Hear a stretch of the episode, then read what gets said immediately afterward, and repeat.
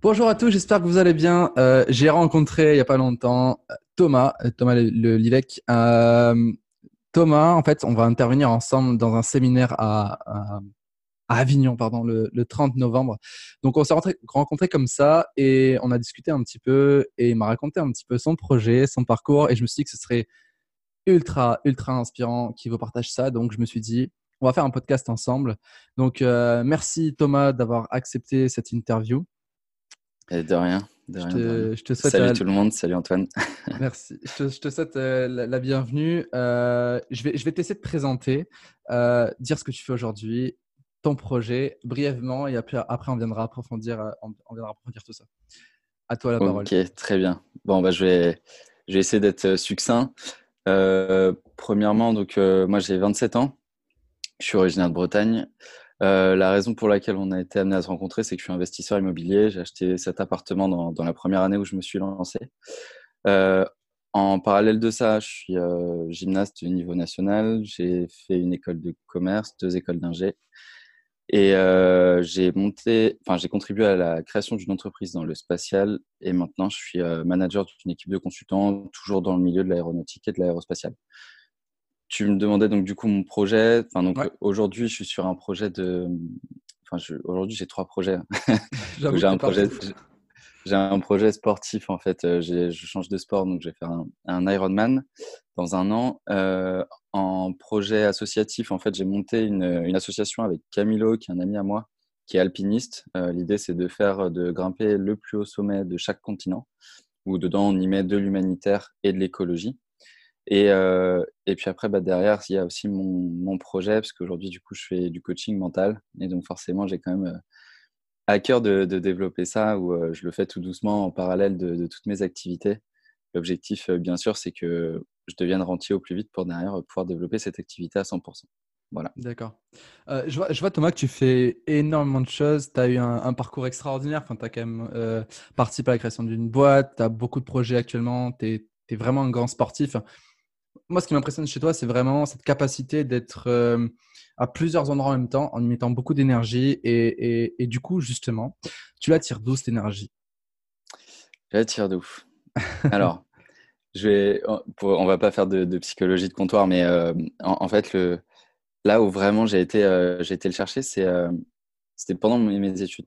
En fait, pendant mes études, quand j'étais en école d'ingénieur, j'ai eu de grosses, grosses difficultés financières.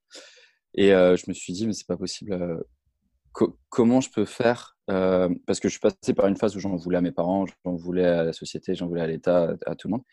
Et puis au bout d'un moment, je me suis dit, en fait, ça sert à rien, j'arrive pas à changer ma situation. Et du coup, j'ai commencé à travailler de mon côté. J'ai commencé à vouloir monter, monter une, association. Et puis j'ai commencé à me dire, tiens, comment je pourrais rémunérer telle activité? Et si je pouvais entraîner des gens peut-être en gymnastique? Et est-ce que je pourrais et puis bon, je fais de la gym tout le temps, mais est-ce que ça, ça pourrait pas me servir? Donc j'ai monté, euh, j'ai monté mon club de gym et puis après euh, j'ai créé un, un, gala où j'ai créé du coup une, euh, une, chorégraphie, etc. Et en fait, au fur et à mesure, j'ai commencé à voir que bah, je pouvais travailler. Euh, j'avais l'impression de pouvoir travailler que 7 heures dans la journée. Et puis en fait, quand j'en faisais 10, ça passait. Et puis après, j'en ai fait 11 et puis ça passait quand même. puis après 12, pourquoi pas. Et, et en fait, ce que je me suis. j'ai retiré une certaine rage en fait de, de ce passé mmh où j'étais en Ouais, clairement, c'était en galère. Euh, je pense que je peux dire ce mot-là. C'était compliqué. Je mangeais qu'une fois par jour, par exemple, à certains moments. Et donc, c'était compliqué. Et je me suis dit, plus jamais ça. Et tant que je ne suis pas à même de subvenir à mes besoins et aux besoins de ma famille, c'est que j'ai pas fait assez. Et quand je suis dans des phases euh, de doute, parce que j'en ai, quand je suis dans des phases de fatigue extrême, parce que j'en ai, euh, je me dis toujours, ok, mais, mais si là, tout de suite, maintenant, fallait que tu travailles encore une heure de plus pour sauver quelqu'un de ta famille ou quelqu'un que, que tu aimes énormément, est-ce que tu serais capable de faire cette heure-là? Et en fait, je remarque qu'on a toujours cette énergie-là. Et euh, voilà, c'est comme ça que je, je vais trouver l'énergie euh, au quotidien. D'accord. Euh, Thomas, quand je vois un petit peu ton parcours, ta façon d'être, etc., je te vois comme un, grand créateur, quelqu'un qui aime beaucoup créer les choses, donner vie en fait à des projets. D'après toi, ça te vient d'où en fait cette, cette grande force, ce talent? Alors, pense que ça vient d'un petit côté un peu rebelle. D'accord. Dans le sens où, euh, en fait, il y, a des gens qui vont, être, qui vont avoir des profils plus modérateurs ou qui vont du coup euh, accepter les choses telles qu'elles sont et, les, et chercher à, embellir l'image qu'il y en a. Et, c'est des gens qui, sont extrêmement importants euh, dans, nos, dans sociétés, dans les entreprises ou dans les groupes. Moi, j'ai toujours eu ce rôle plus de, leader. Je suis un gros compétiteur. Et, et, du coup, quand quelque chose ne me plaît pas, j'ai tendance à. Au début, j'allais à la front, j'allais contre. Et maintenant, je suis plus sur d'accord, il y a cette situation, comment je peux la modifier, comment je peux la changer? J'ai eu cette grosse problématique de me dire, au début, je voulais créer une entreprise dans le sport. Euh, mais en fait, c'était pas ça qui me drivait. Ce qui me drivait, c'était de pouvoir, me, pouvoir inciter les gens potentiellement à changer à, travers le sport. Mais ça, je l'avais pas compris. Mais du coup, hmm. c'est pour ça que j'ai créé énormément de choses. J'ai voulu itérer, en fait. D'accord. Et je me suis dit, et si je faisais ça? Et j'ai essayé le sport, et puis bah, en fait, ça n'a pas trop pris. Puis après, j'ai fait le spatial, et puis bah, le spatial, c'est trop bien, ça fait rêver les gens, donc c'est la classe mais, mais en fait, ça ne me drivait pas. Et donc, et j'ai créé, créé, créé, et j'ai créé une association euh, dans la gym. Puis après, j'ai voilà. Et, en essayant de créer, en fait, j'ai commencé à trouver un peu mon bout de chemin, euh, à le créer ce petit bout de chemin là. D'accord. Ok. Mais, mais en fait, c'est pour moi, c'est pas un talent. Je me suis pas levé un matin en disant tiens super, je vais créer quelque chose. C'est ça vient de plein de choses qui me. Enfin, je suis très curieux. Donc le fait d'être très curieux, de m'intéresser à énormément de choses, euh, d'avoir des choses qui m'énervent. Je pense, je pense, véritablement que s'il y a des points qui nous énervent, c'est qu'il y a des points euh, qui sont à creuser. Mmh et donc, si ça nous énerve, qu'on creuse la question et qu'on essaie d'aborder la question, non pas sous le plan de l'énervement, mais plus d'essayer de l'améliorer, en fait, on a vraiment un rôle de créateur euh, énorme, enfin un potentiel de créateur énorme. Ouais. En fait, les, les, deux grandes motivations de l'être humain, c'est aller vers un plaisir ou fuir une douleur. Fuir une douleur, c'est mmh. aussi une sorte de rage. C'est quand on voit quelque chose qui ne convient pas à sa propre vie ou dans, dans le milieu extérieur on peut avoir cette rage de vaincre cette chose-là et de créer quelque chose pour apporter une solution. Et en fait, j'adore cet état, d'esprit parce que tu peux pas être une victime en pensant comme ça, parce que dès que tu es face à un obstacle, tu vas avoir cette rage de, vouloir le traverser, de vouloir innover quelque chose pour, pouvoir outrepasser cette, cette, ce blocage, cette croyance, cette peur, etc. Et, je trouve ça énorme et essentiel en fait dans la vie d'un entrepreneur qui veut vraiment réussir et avoir de l'impact autour de lui. Ouais, bien sûr. Pour rebondir sur ce que tu dis d'ailleurs, euh, parce que enfin, donc moi j'ai fait, euh, j'ai fait un cursus avec une majeure entrepreneur quand j'étais en école de commerce. Et, euh, et en fait, j'ai remarqué qu'il y avait aussi beaucoup de personnes qui voulaient créer des entreprises, mais, mais en fait, elles ne savaient pas vraiment pourquoi. Mmh. Et, et, ça, très souvent, je trouve que c'est un vrai problème. Et moi, ça a été mon problème hein, au, au, départ, c'était de me dire, je veux créer une boîte. Pourquoi? Parce qu'entrepreneur, ça fait cool. Quand on note entrepreneur sur LinkedIn, c'est cool. Quand on dit, je crée mon entreprise, je lève des fonds, etc., c'est cool. Mais on se retrouve avec des entrepreneurs qui font des burn-out juste parce qu'en fait, ils sont complètement perdus. Et moi, ça a été ma vraie question, c'était de me dire, OK, mais pourquoi tu veux créer? Euh, Et, j'ai remarqué qu'au début, quand je voulais créer, c'était pour euh, sauver ma part victime à moi. Hmm. C'était de dire, ouais, mais là, je suis pas content. Et puis, de toute façon, c'est de la faute de l'État, ça va pas bien. Donc, et moi, je veux plus de chef, parce que de toute façon, les chefs, c'est pas bien. Donc, je vais créer ma boîte, comme ça, plus personne ne va m'embêter. Et j'aurai plus de chef. Et en fait, ce qu'on remarque, c'est quand on crée une entreprise, on a des chefs partout. Parce hmm. qu'on a des investisseurs si on lève des fonds, parce qu'on a des clients. Des clients, c'est quoi? C'est des pseudo-patrons, ils vont nous dire quoi faire. Euh, et, en fait, on ne peut pas fuir euh, que ce soit l'autorité, euh, que ce soit le, comment dire, du rejet ou autre, en se disant je vais lancer ma boîte, je vais être entrepreneur. Et, et, pour moi, la vraie question, en tout cas quand on veut monter sa boîte, c'est qu'est-ce que je suis, mais quelle part de moi je veux sauver? Et je pense que c'est le premier point à aller relever avant de vouloir créer son entreprise. Hmm, c'est très très juste ce que tu dis. En fait, l'importance du, pourquoi quand, on veut changer, c'est mettre un sens à nos actions. Et du coup, forcément, qui dit, qui dit sens dit énergie. Et cette énergie-là, bah, elle peut t'aider à traverser des choses énormes. Euh, la dernière fois qu'on avait discuté, en fait, on a, on a abordé un point très intéressant. Et en plus, je crois que tu vas en parler au, séminaire le, 30 novembre à Avignon c'est le séminaire d'ailleurs des investisseurs malins. Donc, si vous êtes intéressé par l'investissement, l'intelligence financière, etc., euh, et que vous voulez voir Thomas ou moi sur scène, n'hésitez surtout pas à aller euh, jeter un œil dessus. Je mettrai le lien dans la description. Euh, en fait, on a parlé du triangle de Karpman. Et tu as abordé un certain point du triangle de Karpman que je trouve extraordinaire. Alors, je fais un petit rappel vite, vite sur le triangle de Karpman. C'est un triangle, en gros, où on a trois comportements. Il y a la victime, il y a le bourreau et le sauveur. Le sauveur, ça va être la personne qui va tout faire pour aider les autres. La victime, c'est la personne qui va jouer la victime en se disant c'est pas ma faute, etc. Et on a le bourreau, donc c'est celui qui va persécuter les autres euh, pour se donner de l'importance, pour euh, combler un manque, etc. Et euh, très souvent, quand on n'est pas aligné, quand on n'est pas authentique, quand on n'a pas, une bonne estime de soi, une bonne confiance en soi, on vient divaguer entre ces trois points-là qui ne sont aucun, nullement positifs. Et la dernière fois, Thomas, on avait abordé un sujet que je trouve super intéressant et j'aimerais bien que rapidement tu nous le partages. Ouais. alors, du coup, pour resituer, quand on, quand on en a parlé, donc là, moi, c'est vrai que mon objectif en, conférence, euh, et je trouve qu'on le retrouve souvent, c'est de vouloir un petit peu se valoriser soi-même et pas forcément d'apporter aux autres. Et donc, euh, c'est de ça qu'on parlait. Et je me disais, mais fait, il y a, quelque chose de. Enfin, pour moi, en tout cas, c'est hyper intéressant. C'est donc cette notion de triangle de Karpman et où je me suis souvent, dit, mais euh, avant de, quand on entreprend, ou quand on veut investir. quand on veut investir, par exemple, c'est ouais, je vais changer ma vie. Ma vie, elle va être maintenant, elle, ça, elle arrête d'être nulle euh, et, elle va être géniale. Et je remarquais que très souvent, les gens n'arrivent pas à investir, tout simplement parce qu'ils sont dans ce triangle de Karpman-là. Et, comment ils sont dans ce triangle C'est qu'ils sont dans une situation de victime, c'est de dire ah ouais mais ma vie elle est pourrie et puis de toute façon je gagne pas assez d'argent et puis mon chef il est pas ceci et puis euh, ma famille elle est cela et puis de toute façon mon entourage on est la moyenne des, gens qui nous entourent mais de toute façon mes potes ils sont pas bien donc moi je peux pas être bien et, donc c'est une situation de victime permanente et, euh, et derrière ils vont partir dans de l'investissement en disant bah, je vais me sauver mais ça, ils n'en sont pas forcément conscients. Et ça part d'une très très bonne euh, dynamique, selon moi. C'est qui est de dire je veux changer. Et c'est très très bien. Mais le problème, c'est qu'ils l'abordent en disant je vais changer, je vais me sauver. Grâce à moi, je vais avoir une meilleure vie et je vais tout mettre d'un coup. Le problème, c'est qu'en étant dans ce, on va dire, dans, ce côté presque, enfin, je vais dire malsain, c'est très, très fort comme mot, mais de dire je vais me sauver, en faisant ça, ils vont mettre énormément d'énergie avec toute l'intransigeance du monde. Et ce qui va se passer, c'est qu'ils vont passer du coup du côté persécuteur du côté bourreau. Parce qu'au bout d'un moment, ils vont pas avoir les résultats escomptés. Pas au bout de un mois, un mois et demi, ils vont peut-être, euh, si on prend de l'immobilier, ils vont déposer des offres d'achat. Elles vont pas être acceptées, ou alors ils vont pas avoir euh, le prêt, ou alors il va se passer un problème avec le, dans les travaux. Et là, ils vont commencer à dire ah ouais, mais du coup, euh, bah, je suis pas à la hauteur. de toute façon, c'est pas fait pour moi. De toute façon, tout est tout est de ma faute. Et puis de toute façon, je savais très bien. Et donc, on se retrouve à avoir un côté persécuteur, et ce qui fait que une personne qui veut investir, mais c'est exactement la même chose dans l'entrepreneuriat. Hein. C'est hmm. que la personne veut, la, personne a une situation de victime, veut se sauver, et en fait, elle finit euh, persécuteur. Et en finissant persécuteur, elle se dit, de toute façon, je suis nul. Et du coup, elle vient se confirmer son côté victime du départ, qui disait qu'elle était nulle.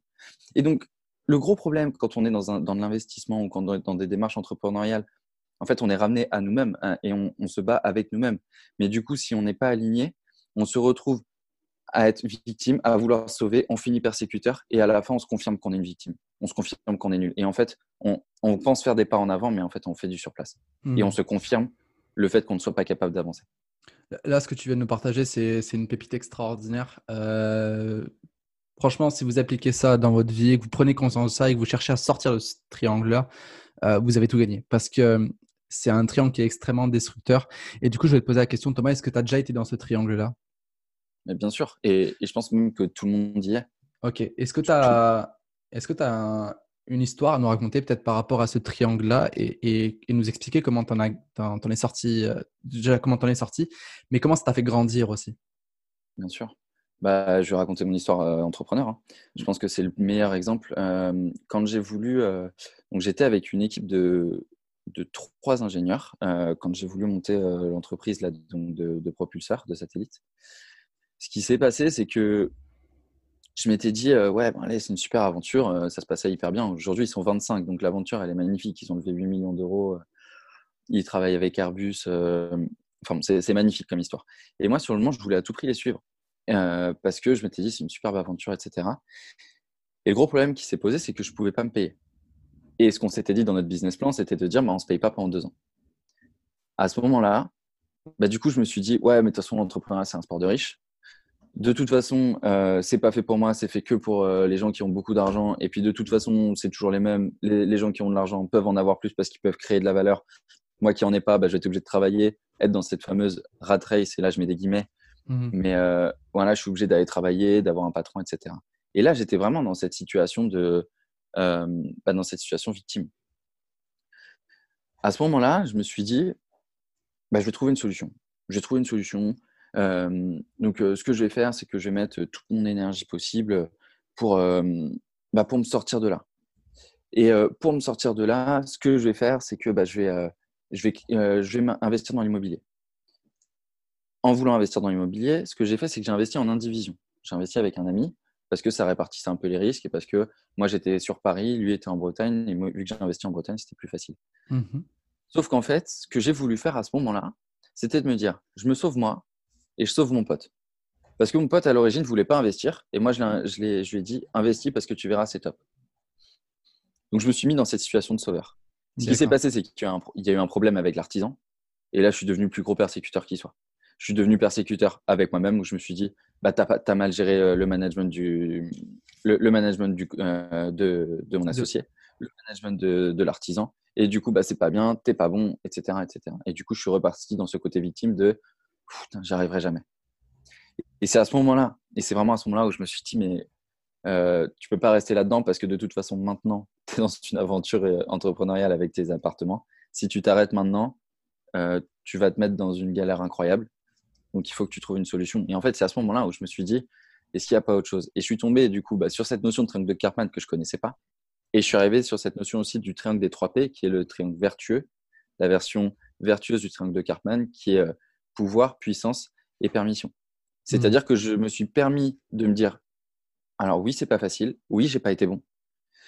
Euh, il y a des choses que je ne sais pas et que je dois apprendre. Donc ça, je me suis permis ça, je me suis permis de me le dire. Ensuite, je me suis dit, bah, maintenant, il va falloir que je prenne la décision d'aborder la, situation différemment, que je me pose deux minutes et que je me dise qu'est-ce que j'ai en main, qu'est-ce que je n'ai pas en main, contre quoi je peux agir et contre quoi je ne peux pas agir. Et donc, j'ai pris cette notion de deuxième P qui est le pouvoir et de me dire quel est mon pouvoir face à mes situations? Et une fois que j'ai compris mon pouvoir face à cette situation, et eh ben, je me suis dit, bah, maintenant, il va falloir que je mette de la puissance. Il va mmh. falloir que je mette de l'énergie et que j'arrête de me plaindre.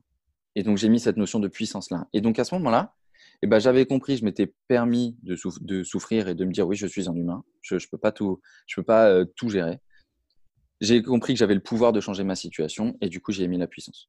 Et à partir de ce moment-là, ça a changé mon état d'esprit et ça, c'était il, il, y a un an à peu près. D'accord.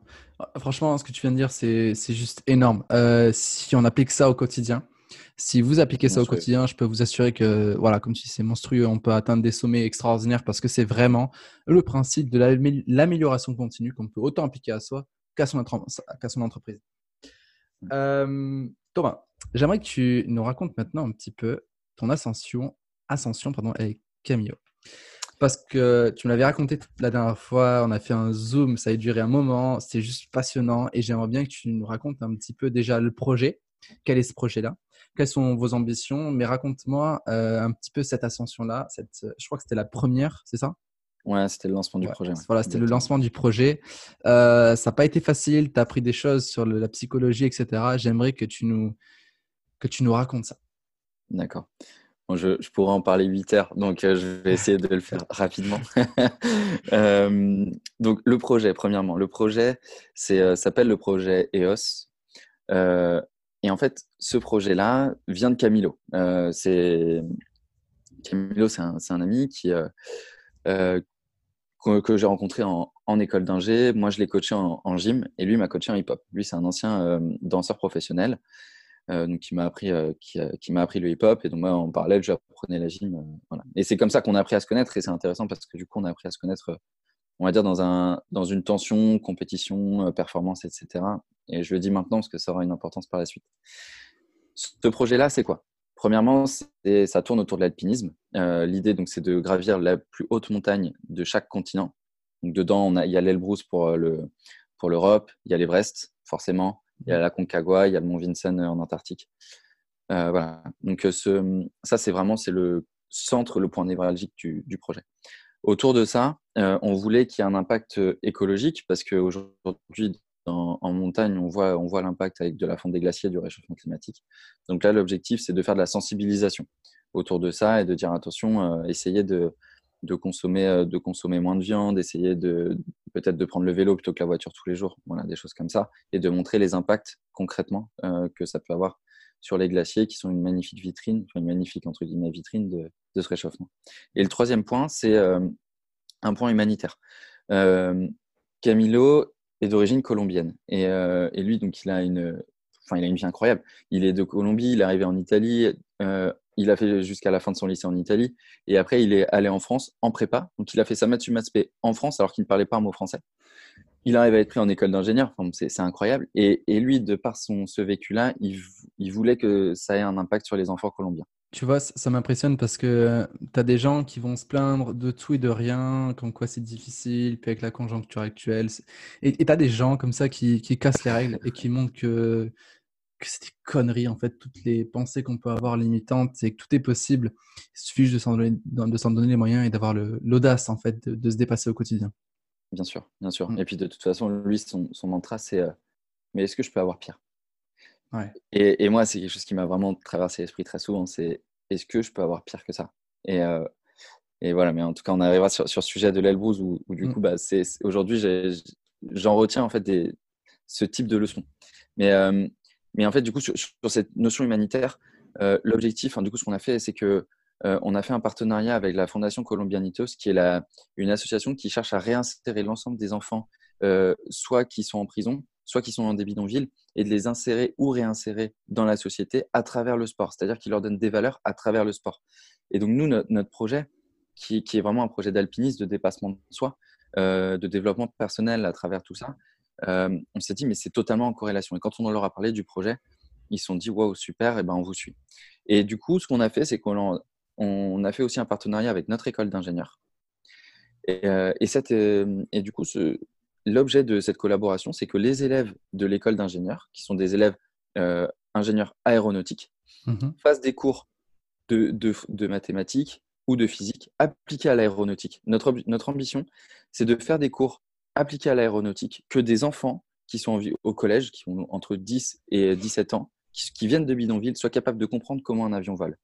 Hmm. Et ce qu'on s'est dit, c'est ce qu'on veut leur montrer, c'est si vous êtes capable de comprendre comment un avion vole, vous êtes capable de tout faire. Vous venez de bidonville et vous savez, vous savez comment, fonctionne, comment vole cet Airbus à 380.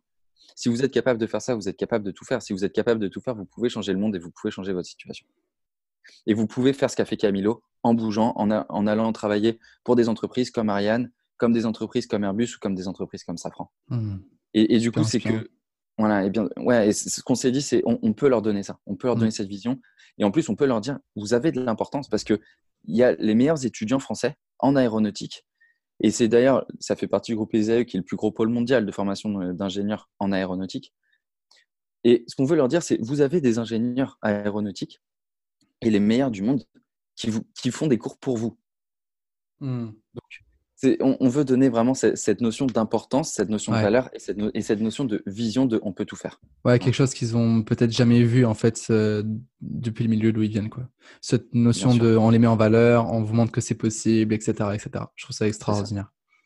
Donc voilà, ce, projet-là, c'est pour, pour, le résumer, c'est une partie alpinisme, écologie et puis humanitaire avec les enfants colombiens. Ouais. En fait, c'est beaucoup de choses qui me touchent parce que j'étais dans le milieu aéronautique et spatial, donc déjà, ça nous fait un point commun.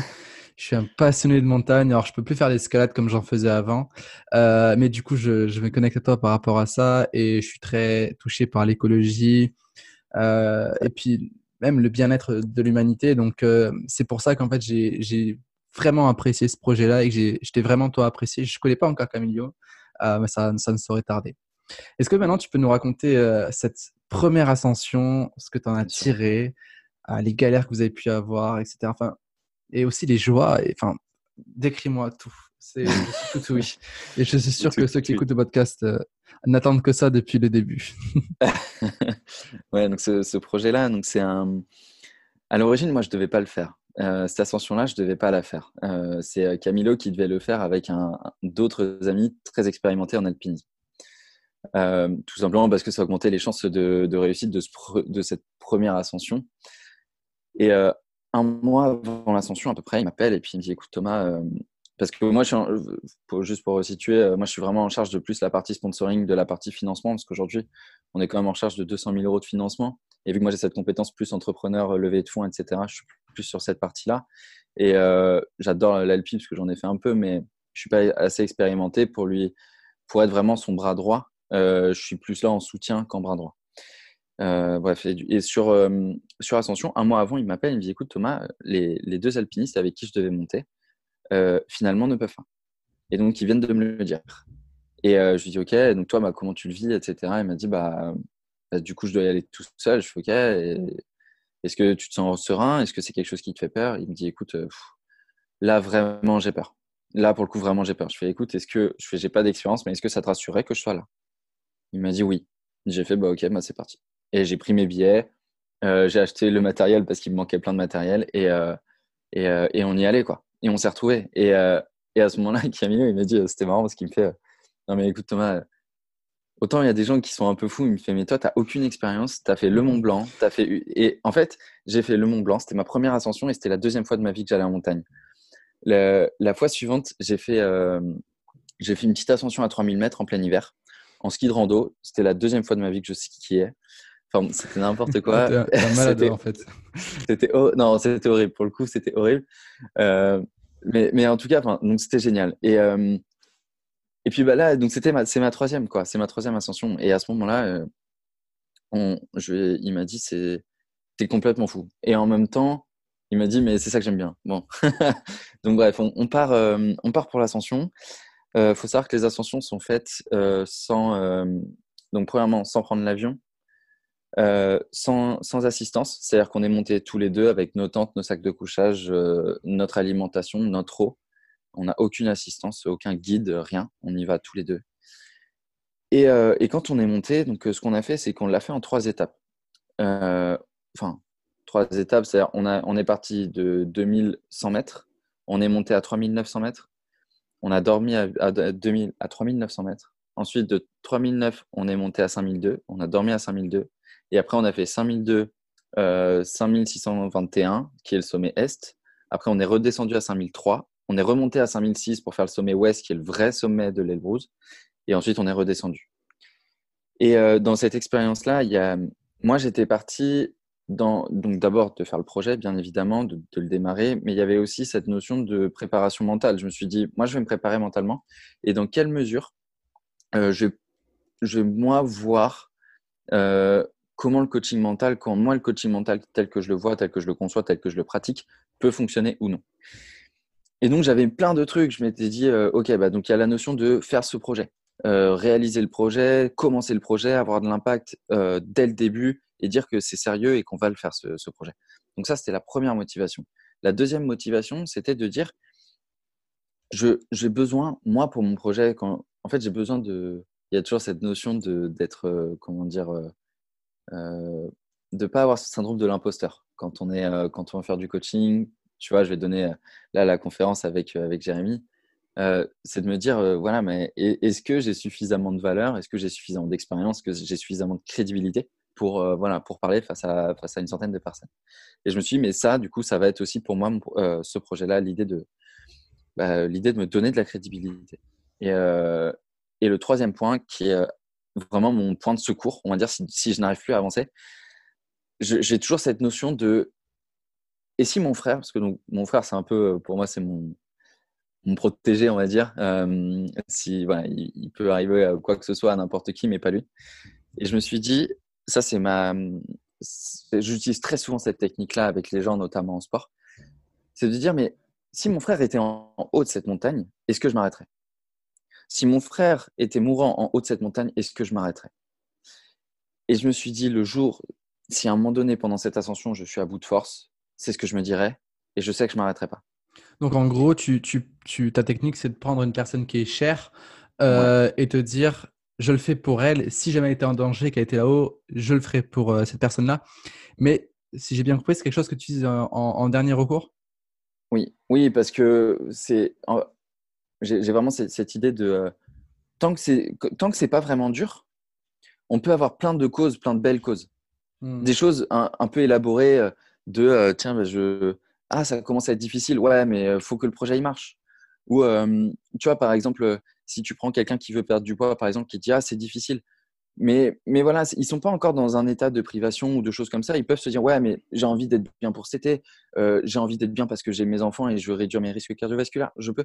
Il y a plein de petites causes comme ça qui peuvent se mettre en place parce qu'on ne veut pas craquer au McDo ou parce qu'on ne veut pas craquer. Et, juste. Vas-y. Ouais, non, excuse-moi, je t'ai coupé. non, ce que, ce que je voulais dire, c'est que euh, tant que c'est pas hyper compliqué, qu'on n'est pas hyper fatigué, qu'on n'est pas hyper lassé, tant qu'il n'y a pas ce hyper, en fait, hmm. on peut mettre des, des, raisons euh, sophistiquées et euh, avec assez peu de concret. dès que ça devient très compliqué, il faut mettre du concret, il faut mettre de la gravité en fait. Donc en fait, tu, te crées une échelle mentale de priorité. Exactement. Que, bien sûr, tu, mets face à des difficultés d'un certain niveau. Ouais. D'accord. Est-ce que tu as eu besoin de, de, penser à ton frère pendant cette ascension-là? J'y ai pensé. Ouais. Mais pas comme ça. Ah, est-ce que tu peux nous raconter? Ouais, bien sûr. Et, c'est là le. Tu vois, toute cette stratégie mentale. Euh, et donc, on entend tous les coachs mentaux qu'il faut, faut, des trucs, des, étapes, des machins.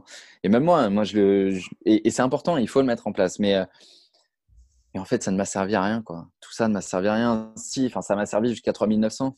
Jusqu'à 3900 mètres, ça m'a servi. Où je me suis dit, ouais, pour le projet, je le fais. Euh, pour, voilà, pour me prouver à moi-même, je le fais et je vais apprendre sur moi-même, etc. Mais en fait, ça a été, ça m'a permis de me lancer.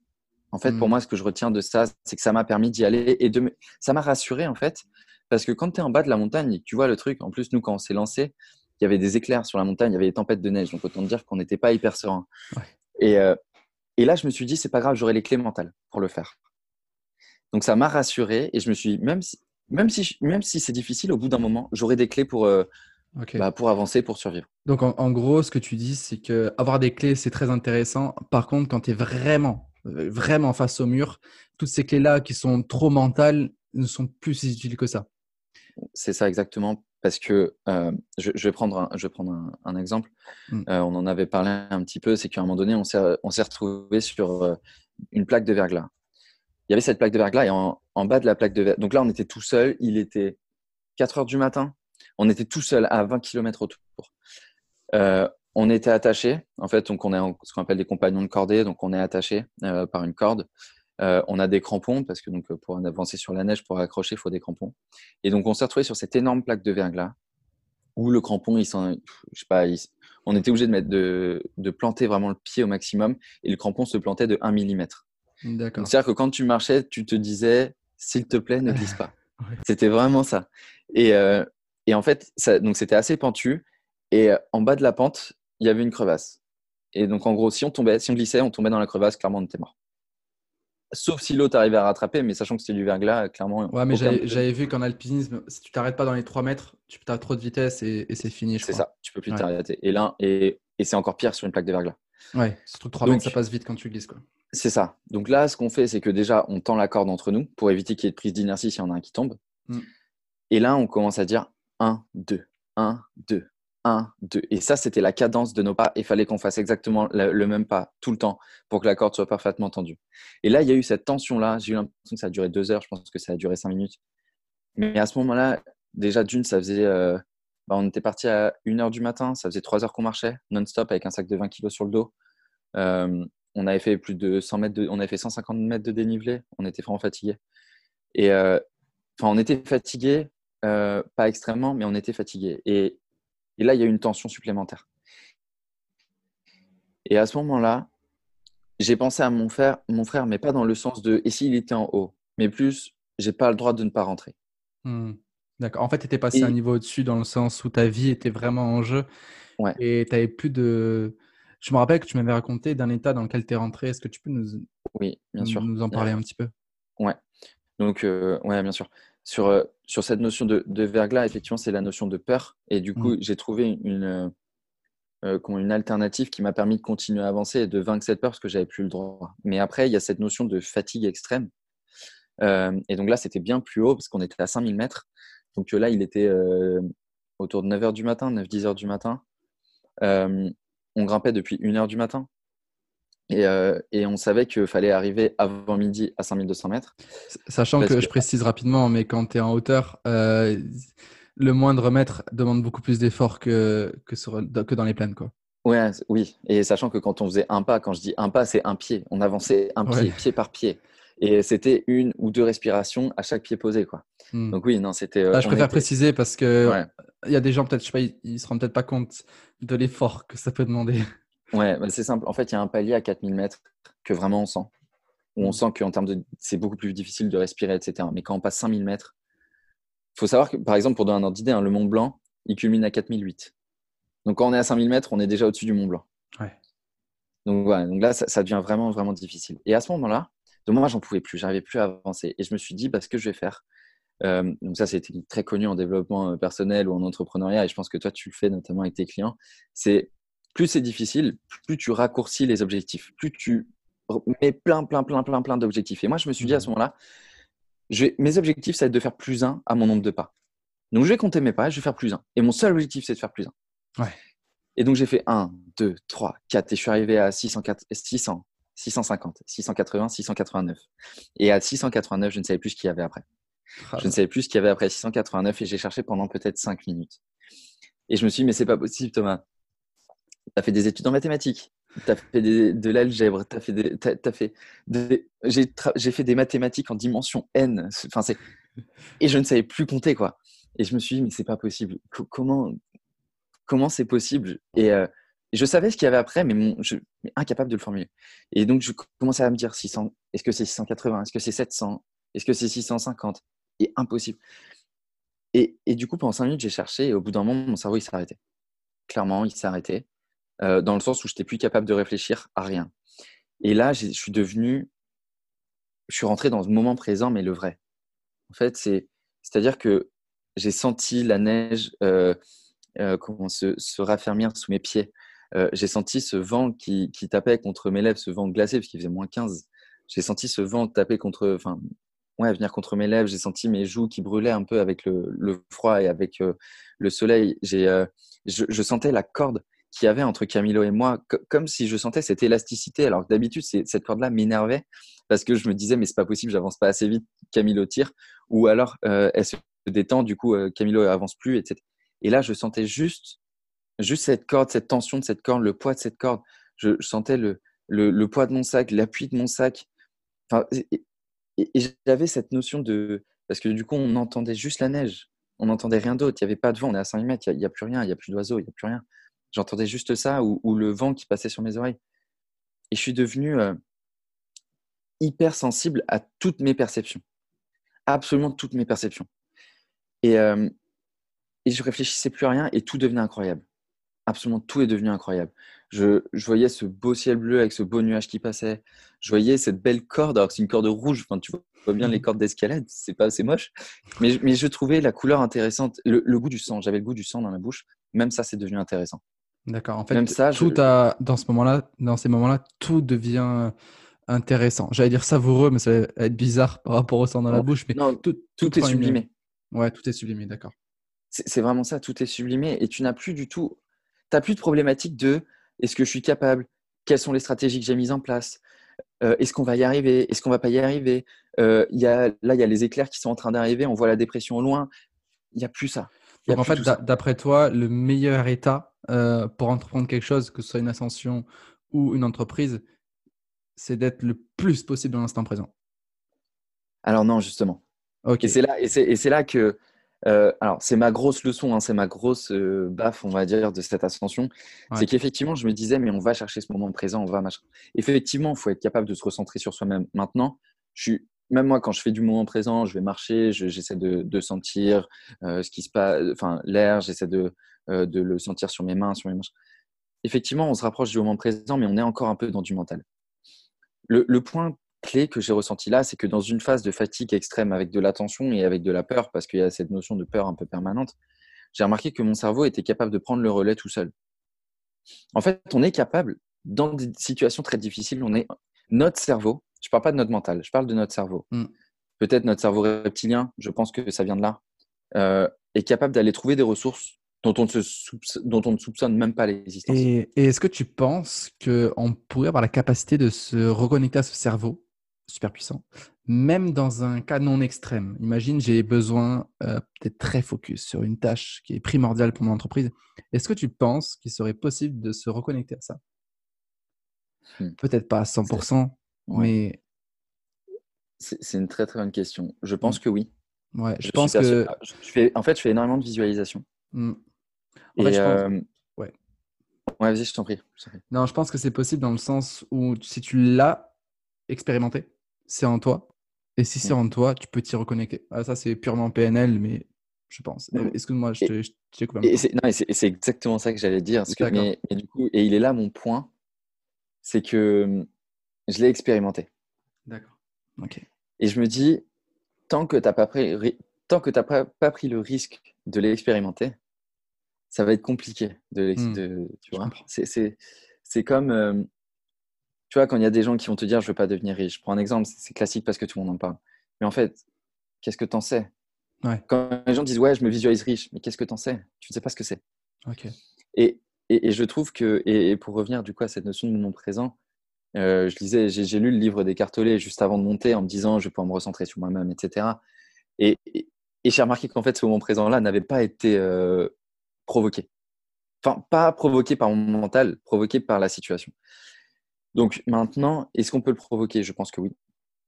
Est-ce que euh, est-ce que c'est hyper utile si on est dans une notion d'entrepreneuriat? Oui, parce qu'on a des notions de peur. je l'ai expérimenté pas la peur de ne pas être payé, euh, la peur de ne pas réussir à payer son loyer, pas réussir à tout ça, il y a ces notions de peur-là. Quand je fais de l'immobilier, je ne dis pas que je suis serein. quand je fais des, travaux, l'immeuble que j'ai acheté là, je ne l'ai jamais vu. J'ai eu des notions, des moments d'angoisse où je me suis dit, là, là, là, là, dans quoi je me suis mis. Mais à ce moment-là, effectivement, tu te, tu te remets dans le moment présent et tu te dis, est-ce que là, ça va? Oui ou non? Et en fait, oui. Maintenant, tout de suite, maintenant, ça va. Donc, il y a ce moment présent-là. Mm. Mais, mais, mais c'est un, autre, un autre état d'esprit que le corps qui se déconnecte complètement et qui avance tout seul. Parce que là, j'étais dans une tâche simple aussi. Hein. Tu vois, j'étais juste en train de marcher. Hmm. Je n'étais pas dans une notion de faire mon business plan ou d'aller voir le banquier et de convaincre le banquier alors que j'étais pas bien, j'avais des peurs. Tu vois, cette notion de moment présent là, pour moi, elle, était, elle est quand même très différente. Et, ça, je l'ai expérimenté. En fait, je pense que ce qui a créé cette différence, c'est que ce moment présent là, à ce moment-là, tu le cherchais pas. Ouais. Et je pense qu'être à la recherche du moment présent ne te fera jamais vivre le moment présent. C'est ça parce que tu as cette euh, conscience qui, te, qui est là à la recherche d'un truc et donc forcément c'est mentalisé. Exactement. Euh, écoute, Thomas, euh, je pense qu'en plus tu vas te mettre dans le podcast et que tu vas nous raconter cette histoire au complet. Ouais. je, je, je, taquine Thomas parce que, en fait, la dernière fois, il m'a raconté plus en détail son histoire, de l'histoire de cette ascension que je trouve passionnante. Truc, c'est qu'on n'a pas trop le temps là maintenant de, de l'approfondir. Et je lui ai dit, Thomas, il faut que tu racontes cette histoire en podcast. Tu vas captiver les gens. Euh, donc, le jour où tu le fais, promis, je le partage parce que je pense que les gens doivent absolument écouter ça. D'accord. J'ai encore des... Ouais, vas-y. Un tout petit point avant de finir euh, à ça. Euh, donc là, c'est juste un point totalement personnel. Vas-y. non, c'est juste si les gens sont intéressés par ça, par cette ascension, en fait. Donc aujourd'hui, on a fait un. Donc on, on, essaie de publier un maximum sur Instagram. Euh, donc, il y a EOS ah, Climber. Euh, ouais. Et, euh, et, avec EOS Climber, qui est l'Insta de Camilo. ouais, on essaie de partager au maximum. Et dedans, on a mis également un. comment dire, on, publie sur un blog. Et donc, on publie en permanence, on, tient les gens au courant sur Instagram. Donc voilà, si c'est un sujet qui intéresse les gens. Je mettrai, je mettrai tout ça en description. Tu m'enverras les, tous les liens après. mais j'ai pas fini. J'ai encore des questions à te poser. En fait, c'est parce que j'ai des questions que j'aime beaucoup poser que je, vais te poser. Euh, déjà, en une seule phrase, j'aimerais que tu me répondes, tu répondes à cette question. D'après toi, c'est quoi la règle du succès la plus importante?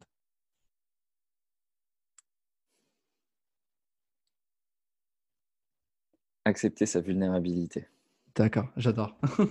c'est exactement ça. Non, mais c'est vrai, euh, c'est super puissant ce que tu dis. Ça peut paraître super simple, mais rien que le fait d'accepter sa vulnérabilité, c'est penser à une croissance continue. C'est OK, je suis pas parfait, je veux être euh, plus grand, plus sage, etc. Et on acquiert au fur et à mesure des connaissances. OK. Euh, selon moi aussi, c'est d'arrêter de penser. On, entend souvent des, des phrases de motivation de je suis une machine, je ne suis pas un humain. Euh, les émotions, c'est pour après, c'est pour et pour maintenant. Ah non, c'est voilà. il faut apprendre à jouer euh, avec justement. C'est vrai. il y a beaucoup de, je vois ça beaucoup sur Instagram, des jeunes entrepreneurs qui sont vraiment dans le euh, les, mots que tu as dit, tu vois, je sais pas, je fais un chat, tous ces trucs-là, mais c'est mort. Enfin, tu n'y arriveras pas si tu t'entreprends comme ça parce que. Et tu as envie de travailler avec un mec qui ne ressent rien. Franchement? Ouais, c'est ça. C'est. Qui a envie de suivre quelqu'un qui ne ressent rien? Enfin, moi, je travaille beaucoup avec des entrepreneurs, avec des chefs d'entreprise, etc. C'est des gens hyper humains. Mmh. Bah, tu vois, si tu regardes les plus grands leaders aujourd'hui de, de, ce monde, les plus grands entrepreneurs, ceux qui inspirent du monde, ils ont tous une belle âme en fait. Ils ont cette, euh, cette énergie, cette vulnérabilité que, qui est extraordinaire. J'ai une autre question à te poser, euh, Thomas. Imagine cette vidéo, c'est une capsule temporelle. D'accord? Euh, Et dans 10 ans, ou dans 15 ans, tu fais ce que tu veux, il y a tes enfants qui l'écoutent, tu leur dirais quoi?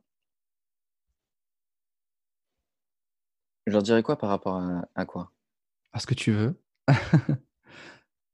Sur, euh, je sais pas, moi, la vie. Ça serait en, réaction à cette vidéo-là? Non, pas forcément. Ça peut être euh, toute autre chose. Je sais pas, la, la, la, chose la plus importante que tu leur dirais. C'est que C'est hyper intéressant. C'est hyper intéressant. Je suis désolé, je mets un peu de temps à répondre. T'inquiète. La première fois qu'on m'a posé cette question, j'ai eu beaucoup de mal à répondre. Ouais. Je vais essayer de répondre rapidement et je vais y réfléchir encore après. Mais euh, après ce, podcast. Ok. Mais, euh, non, ce que j'ai pas envie de dire quelque chose de bateau. Non, je pense que ce que, ce que je leur dirais, c'est que euh, au, final, peu importe ce qu'on peut faire, peu importe toute l'énergie qu'on y met, si on la met pour les autres, il n'y en aura jamais assez. Et en fait, euh, aujourd'hui, je mets beaucoup d'énergie. Et donc, si je suis, si, euh, je suis au passé, c'est que je, leur dirais, j'y ai, mis beaucoup d'énergie. Euh, mais je l'ai fait pour moi parce que je suis convaincu sont Terre et que et si je veux avoir de l'impact et si je veux réaliser cette mission, je suis, bien obligé de mettre une énergie folle. Et que aujourd'hui, j'ai cette mission et donc j'ai cette mission et maintenant j'ai la connaissance de cette mission. Je n'ai donc plus le droit de, de ne pas y répondre en fait.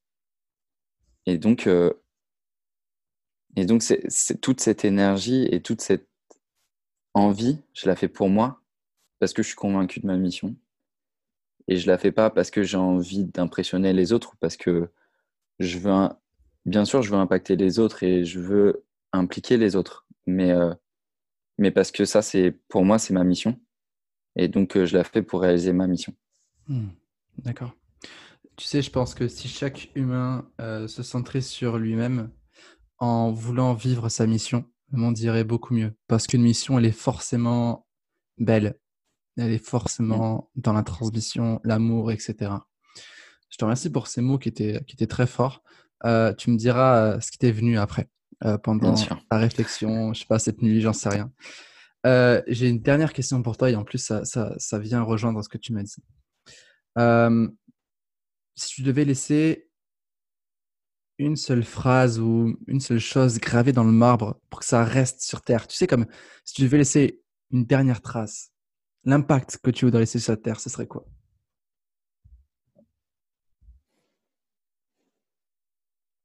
Prends le risque de réussir. Ah, je kiffe. j'adore, j'adore. C'est euh, un, une phrase que je répète tout le temps à, euh, à des gens que je coach, hmm. qui font du sport, de, euh, du sport intensif, du sport de haut niveau. Et pour moi, pour moi, c'est trop facile de, s'auto-saboter. Parce que derrière, on va dire Ah ouais, mais tu vois, je l'avais dit, je me suis foiré. Hmm. Et je leur répète toujours Prends le risque de réussir.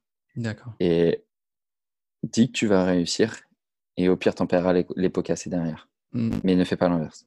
C'est vrai, c'est fort ce que tu dis. C'est une, même une, une, magnifique et puissante euh, conclusion de tout ce qu'on a vu aujourd'hui parce que finalement, je trouve que ça résume bien la chose. Euh, Thomas, écoute, je te, je te remercie du, du, fond du cœur pour cette belle interview qui est longue mais enrichissante. Euh, est-ce que tu peux nous rappeler rapidement où est-ce qu'on peut te retrouver, où est-ce qu'on peut retrouver ton projet? Je mettrai tout dans la description encore une fois. Ouais.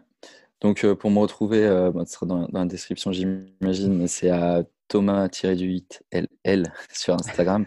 Euh, c'est surtout là, c'est surtout là que, que, je peux répondre ou, ou, ou que, qu'on peut me suivre. J'essaie de, toujours de, de, mettre quelques photos de triathlon et de, d'essayer d'avoir toujours un message un peu inspirant ou qui peut faire réfléchir.